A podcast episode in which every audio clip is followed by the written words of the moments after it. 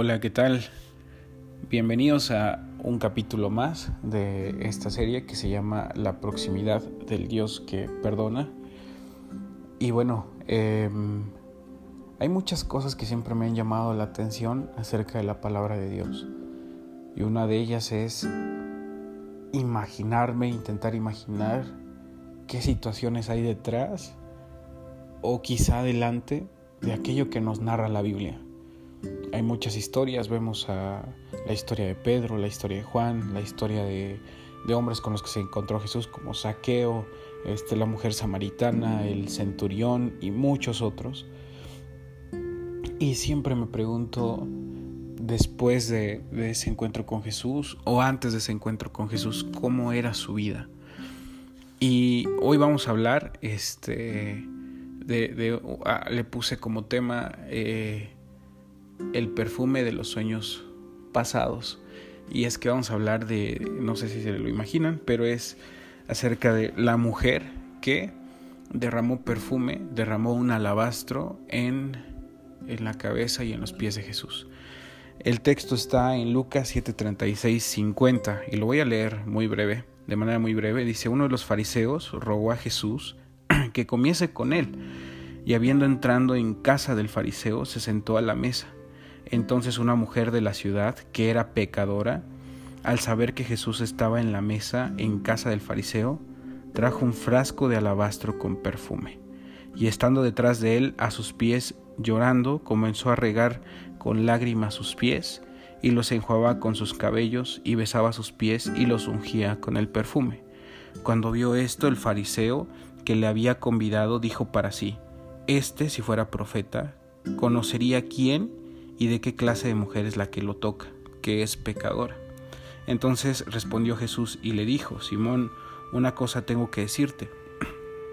Y él le dijo, di maestro, un acreedor tenía dos deudores, debía 500 denarios y el otro 50.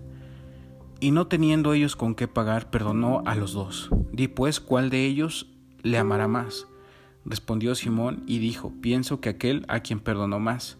Y él le dijo, rectamente has juzgado. Y vuelto a la mujer dijo a Simón, ¿ves a esta mujer? Entré a tu casa y no me diste agua para mis pies, mas ella ha regado mis pies con lágrimas y los ha enjuagado con sus cabellos. No me diste un beso, mas ella, desde que entré, no ha cesado de besar mis pies. No ungiste mi cabeza con aceite, mas ella ha ungido con perfume mis pies. Por, por lo cual te digo que sus muchos pecados le son perdonados, porque amó mucho, mas aquel a quien se le perdona poco, poco ama. Y a ella le dijo, tus pecados te son perdonados. Y los que estaban juntamente sentados a la mesa comenzaron a decir entre sí, ¿quién es este que también perdona los pecados? Pero él dijo a la mujer, tu fe te ha salvado, ve en paz. Y hay muchos datos curiosos de, esta, de este acontecimiento, principalmente porque eh, el alabastro era un, tipo de envase este, de mármol eh, fino que se usaba para contener dentro de él perfumes caros. Eh, Marcos dice que, que costaba alrededor de 300 denarios, lo cual correspondía más o menos al salario completo de un año. Ahora, un dato curioso de esto es que por lo regular cuando una mujer tenía un, un artículo como estos, como lo es el alabastro, se dice que las mujeres lo tenían como un para un momento especial. Lo tenían como un objeto para un momento especial. Y ese momento especial quizá era su boda. Eh, los datos históricos cuentan que el, momento, porque una vez roto el, alabastro, no se podía, no es como hoy, ¿no? O sea, tú usas un perfume y le pones, bueno, solo tiene un atomizador y le pones la tapita y listo. Eh, ese, ese, ese perfume solo podía ser usado eh, tal vez solo una ocasión o dos, por mucho, pero en este caso vemos que ella derramó todo el perfume pero quiero seguir en, esa parte. Ese perfume, muchas mujeres lo tenían porque podían usarlo el día de su boda. Entonces, eh, es muy curioso, les repito, imaginarse un poco las cosas. ¿Por qué una mujer pecadora tendría un alabastro? No valdría la pena gastarlo con alguno de sus amantes. No valdría la pena dedicárselo a cualquier hombre.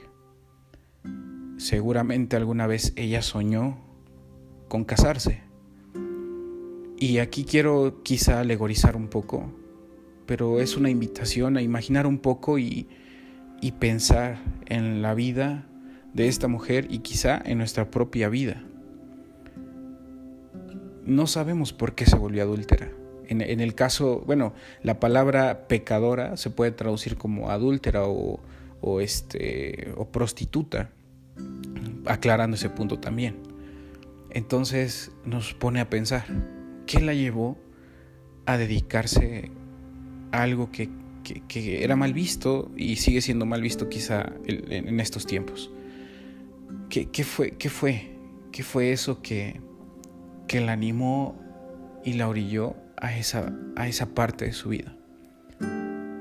¿Cuántas veces ha pasado que hay personas que dicen, es que yo no era así? La, parece que la vida solita, la vida misma, me ha guiado por tal o cual camino, pero yo no era así. Muchos recordamos los sueños que teníamos de niños, los deseos, los anhelos, y de repente pasaron situaciones en nuestra vida que nos fueron orillando hacia, hacia cuestiones que, que hoy no, ni siquiera nos gustan. Al igual que esta mujer. ¿Por qué tendría ella un alabastro? Quizá alguna vez soñó con casarse. Quizá ella alguna vez eh, si tú estuvo cerca de ese, de ese momento en su vida. ¿Y qué pasó? No lo sabemos. No sabemos quiénes fueron sus padres no sabemos. Eh, eh, los textos de Marcos, Juan y Mateo hablan de un evento muy similar, pero no sabemos si es la misma persona. Pero en este caso es momento de pensar aquellos sueños que hemos tenido, aquellos deseos que hemos tenido, estarán mejor a los pies de Jesús. Estarán mejor en esos pies derramando no solo el perfume, sino también mis lágrimas. Yo me imagino que mientras... ¿Por qué lloraba? ¿Por qué lloraba? Porque estaba delante de aquel que perdona los pecados, aquel que podía cambiar su vida, aquel que puede volver a hacer florecer una vida. Y ese solamente es Dios. Aquel que puede hacer que una persona nazca de nuevo y tenga un nuevo comienzo, solo es Dios. Es interesante pensar que ese perfume de nuestros sueños pasados podemos venir y entregarlos delante de Dios y Él decirnos que nuestros pecados no son perdonados y que vayamos en paz.